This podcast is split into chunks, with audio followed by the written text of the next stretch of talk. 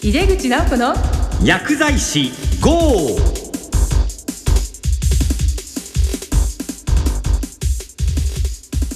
こんばんは井出口直子です。私がおります帝京平成大学千葉キャンパスはとっても緑が美しい季節になりました。私の大学でも5月14日から第1期の実務実習生が出てきました彼らがより成長して帰ってくるのがとっても楽しみです。さてこの番組は薬剤師の方々に役に立つ最先端情報をお届けしながら薬剤師の皆様を応援してまいります。今月は薬剤師とバイタルサインをテーマにゲストをお迎えしてお送りします。2回目の今回は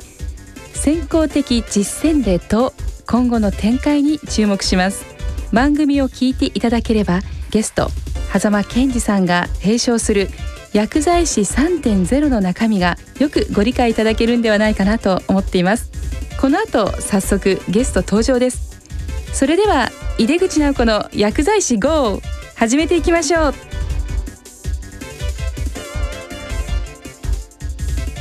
井出口直子の薬剤師 GO!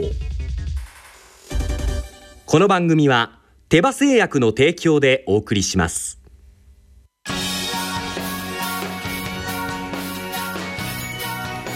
療現場の皆様に信頼いただける。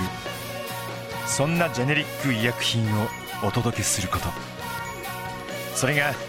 私たちの願いです。人生を微笑もう。ジェネリック医薬品の手羽製薬。誕生しました。井出口直子の薬剤師 GO! 井出口直子の薬剤師号。今月の番組テーマは薬剤師とバイタルサインということでえ今回もファルメイコ株式会社代表取締役社長の狭間健二さんにお越しいただきました。よろしくお願いいたします。今回からね聞かれた方のためにまあ簡単に前回のご紹介などをしたいと思うんですけれども、はい。まずまあ狭間さん、まあ、今から10年ほど前にえ狭間薬局を運営するファルメディコ株式会社を設立され代表取締役に就任されています。これはもともとお母様がまあやられた薬局ですね。ですね小さい薬局でした。はい、で、まあ、狭間さんはあの大阪大学医学部をご卒業されて、まあ、医師として、まあ、博士も取られていながら、まあ、薬局の経営者ということに今なられて、はい。で、まあ、現在はバイタルサインの講習会ですね、うん。セミナーなどを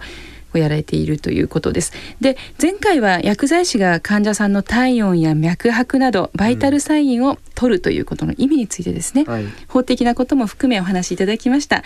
今日はですね、えー今こう狭間さんがすごく積極的に取り組んでいらっしゃいます、まあ、薬剤師3.0というこう考え方がありますね、はいはいまあ私もあのセミナーに行かせていただいて、もうぜひその話すごはい。く良くて、まあ、何度でも聞きたいぐらいなんですけれども、やはり薬剤師に伝えたいと思うことをぜひあのちょっとお話しいただけたらなと思うんですけれどもあ了解しましたはいえっとですね僕はあのいつも金魚鉢の金魚みたいですねという印象を持つんですね。あの薬剤師さんってこういろんなことをしようと思うとなんかどっかにぶち当たるんですよ。うんでそれはこう見えない壁なんです。で僕はそのおもともと薬局3.0っていうのを言ってましてですね、ええ。でそれは私の母が昔やってたのは漢方薬局の相談薬局。洗剤とか生活用品を売ってる薬局、まあ、そういうふうな薬局を第一世代。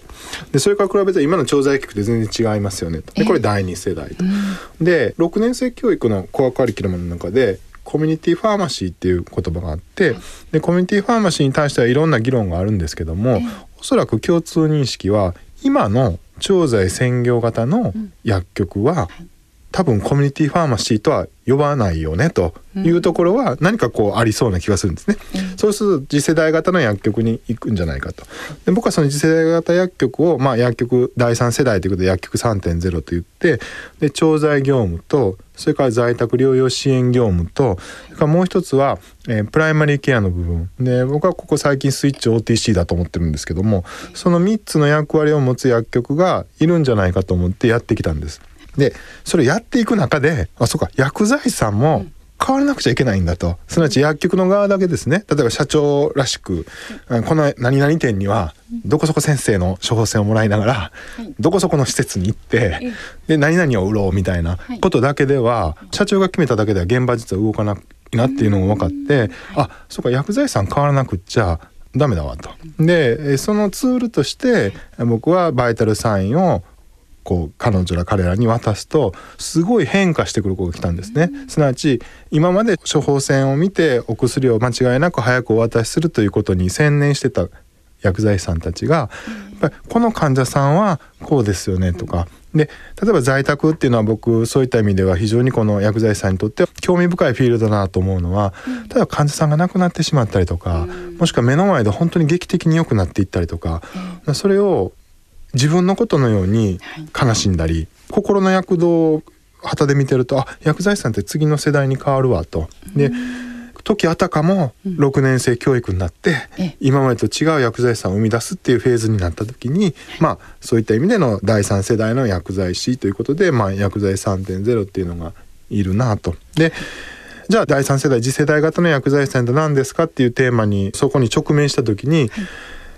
僕は薬学的専門性に基づいて決断する医療人であってほしいと思ったわけですよ。うん、でええ、で医療において決断ってすごい大事で、例えば僕らの業界でも盲腸の手術しましょうって言ったら、まあ、ほとんどできるわけですよ。でただ18歳の女の子で右の下腹部痛いって言ってきて診察しながら本当に盲腸かどうかで中枢炎かどうかでこの中枢炎は手術をするべきかどうかでするとしたらどこの傷から入るべきかっていうことを全部決めていかないといけないわけですよ。うん、でそれを誰かが決めていってるんです治療の現場でですね。で、ね、で決断をする人に医療チームの信頼なり人望はこう集まっていくなんか僕は医療の現場においてもまあこれ一般の社会においてもそうですけども決断する人というのは極めて重要なポジションに行っていくわけですよね。うん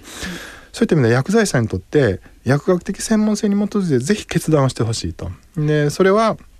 例えばお薬の容量であったり用法であったり、財形であったりそういった部分は僕たちが知らないところなのでそれをぜひ決断をしてほしいと思ってるんです。でそれをじゃあ決断するためには何がいるかっていうと患者さんの状態がしっかり理解できてないとできないわけですよ。えー、ね、すなわちこの方は嚥下の状態がこういう状態なので例えば散剤は向かないと思いますとか錠剤じゃなくてこういう剤形されたらどうですかとかもしくは胃ろうの状態なので、えー、胃ろうがつまらないようにするとこうされたらどうですかでこれはですねもう特にこのバイタルサインっていうのはその触ってはいけないというとこから真逆に触れてますからすごいこうエキサイティングすぎて。あの薬剤師さんにしてみた時にですねちょっとこうドキドキしすぎて、うん、あのなんかその血圧を測ることにもしくは聴診をすることにその主義を習得することにこう目がいっちゃう、うん、うん、でそれはもちろん大事なんです、えー、できないと困るんですけども。でも患者さんの状態を把握するというための一つのツールでしかないということをどっかで心の中に持っといてほしいんですよ。それを目的にしないでそうです。であの僕いつも言うんですけど、うん、めっちゃ大事なんですけど、うん血圧を上手に測ることは大事なんですけどそんなことどうでもよくって、うん、実は自動血圧計が測ればその値でもいいわけです。そのただ僕は、えー、それでも測ってほしいと思ってると。で、えー、でもその血圧を測らなくても例えば嚥下の状態が評価できるとか、うん、患者さんが今どういう状態であるかをこれ薬学的に評価をすると、うん、絶対に自ら決断する時期が来るんですよ。でぜひそのタイミングを僕はあの味わってほしい。僕も自分で最初に患者さんに対してこの人やっぱり手術しますって自分で決めた症例とか今でもこの人にこの薬を足そうとか飛行とかっていうこと検査をしよう、えー、次の病院に紹介をしよう。全部決める。それの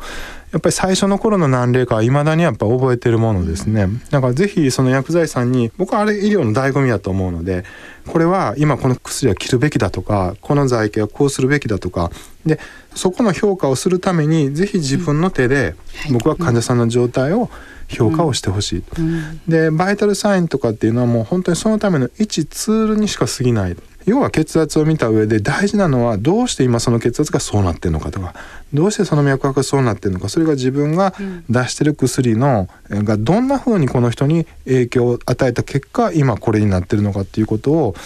頭の中でぜひですね見てほしいと思ってるんですね。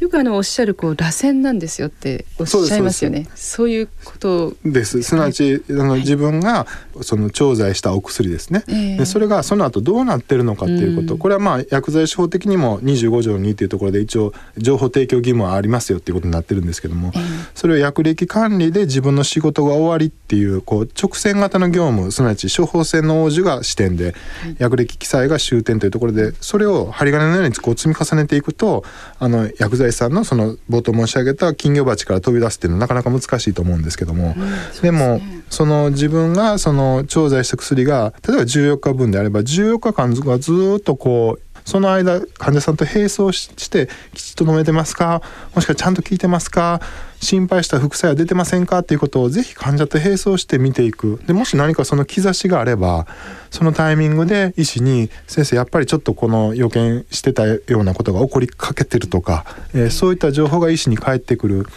これは実は外来在宅を問わず僕は医師にとって非常に有益な情報だと思いますよね。ですね。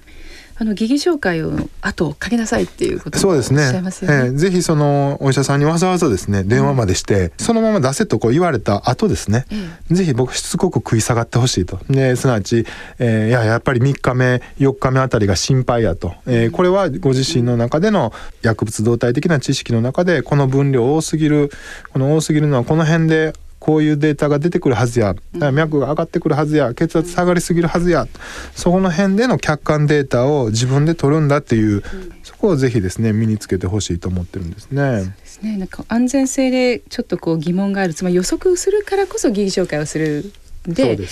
それをそのままじゃあ医師に「いやいいんだ出しといて」って言われてもその後もっとこう追っていくという。そうですね。まあその中にそういったこうバイタルサインみたいなものをこそう見ながらですよね。そうです。そうなんです先生そこなんです。本当にねもうツールなんですよ、それはね目的じゃないんですわ、うん。でそういうふうにぜひねバイタルサインを捉えてほしいと、ねいうふうに思うんですけどね、まあ、本来のこう薬剤師の仕事をきちっとこうやっていくために、まあ、根拠の一つとして捉えて、まあ、他にもいろんなことをね患者さんの話からとか、まあ、見ていく目で見ることもいっぱいありますですよね。そうですその中で持つと、まあ、薬剤師としては一緒にそれは強いこう道具になりますね。ありがとうございます。いえいえまあ最後にと言いますかはい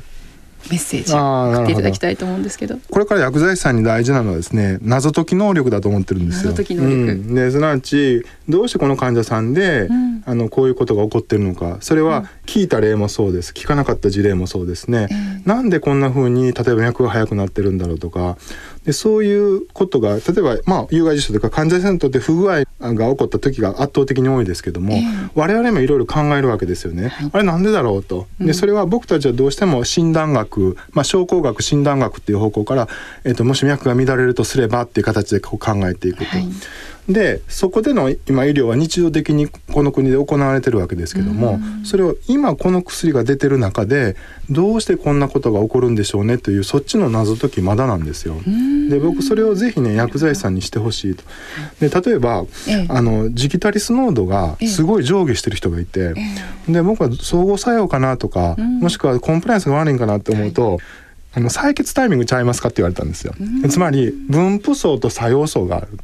で僕いつもあの往診に行く時間と、ええあと午後に看護婦さんだけが回ってくれて採血してくれるタイミングと2つあったわけですよ。でそうすると朝に飲んでて分布層に取った分と作用層に取った分とでは当然違う多分ね薬剤師さんみんなね、あの当たり前やんと思ってると思うんですけど医師からすると、なんでブレてんねやろうと。でそれが実は採血タイミングによりますよとか、もしくはまあ相互作用でもいいんですけども、その謎解きをですねぜひ僕は処方の前にしてほしいと言ってるんですよ。次処方を切る前に。でそれを処方が終わった後に「いや先生実はこうこうなんでこうしてください」っていうのが今の疑義紹介ですよね。そでそうじゃなくて謎解きは処方の前にしてほしい。でそうすると僕はそこで処方を変える意味っていうのは随分出てくると思うんですね。だからぜひその薬剤師さんが患者さんの状態を見てあじゃあ次の処方に向けてはこういうふうに変えはった方がいいですよねとか、もしくは検査のオーダーもこういうふうにされた方がいいですよね。これって共同薬物治療管理そのものなんですよ。そうですね、ええ、だからその CDTM がどうしてこれだけなんかこうエキサイティングに今入ってきてるのか、ええ。でそれは僕はバイタルサインがあって、うん。フィジカルアセスメントに来て、で CDTM に行ってると思いますけども、はい。中核にある概念はフィジカルアセスメントです。だからフィジカルアセスメントするためのツールがバイタルサイン、うん。じゃあ、フィジカルアセスメントができた結果何ができるかっていうと、共同薬物治療管理に参画ができる。でもこの共同薬物治療管理の参画すら僕は目的ではない、これはツールであって、要はそうすることでん。患者さんにいい医療ができると、だからそこへ向かってい,、ってほしい。だから僕はその次世代型かどうか、大きな転換は患者さんの状態が把握できるかどうかすなわちアセスメントができるかどうか。アセスメントというのは言葉を返せば謎解きができるかどうかだと、まあ、ぜひそういうふうにこう皆さんも考えていただいて患者さんの状態が一体どうなってるのかそれを他の医師看護師患者さん家族に伝えるためには客観的データとしてのバイタルサインがいるというところにぜひバイタルサインをですね落とし込んどいていただくのがいいんじゃないかなというふうに思います。はいありがとうございます。えーバイタルさんにとってそれでもアセスメントをする。でそれがその謎解きを処方の前に出す。つまりまあ処方提案みたいな形になるわけですよね。もうそれさえも目的ではなくてもちろんそれはいい医療のためですから私たち薬剤師の仕事が変われば医療が変わる。そうなんですよ。ね。そうなんです。医療崩壊後の有力な解の一つが僕は薬剤師の職能拡大だと思ってるわけです。皆さん方が変わっていただくその変わっていただくことで第三世代の薬剤師もそれ6年生の薬学教育をはい。薬剤師さんが一番どこで実感するかっていうと僕はね医師薬剤師関係だと思ってるんです。うん。つまり薬剤師患者関係はそんなに僕は変わってくるとそれを実感するのはもうちょっと後だと思いますよね。で今先進的にやってはる人はそういったところをちょっとこう実感してる人がいるのでですね。ええ。この時期に医療ができることの醍醐味を味わっていただきたいなというふうに思います。そうですかありがとうございます。はいなんかあの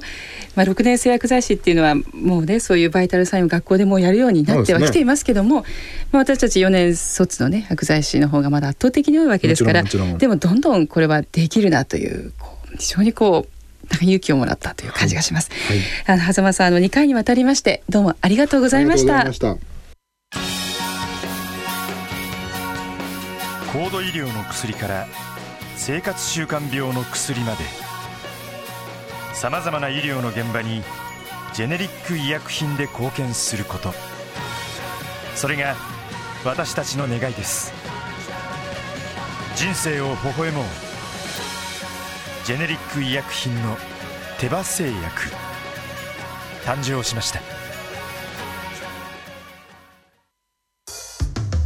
井出口直子の薬剤師 GO 今月のテーマは薬剤師とバイタルサインということで狭間健二さんとの対談を2回にわたりお送りしました。いかがでしたでしょうか？とっても将来に希望が持てる話でした。この番組は毎月第2第4水曜日夜8時40分から放送しています。ラジコ .jp でもラジオ日経の放送は全国で聞けます。またこの番組は放送後にオンデマンドポッドキャストを配信します。ぜひご利用ください。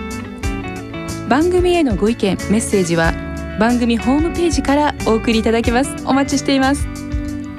次回は6月13日の放送です。またまた素敵なゲストをお招きする予定です。どうぞお楽しみに。それではまた井出口直子でした。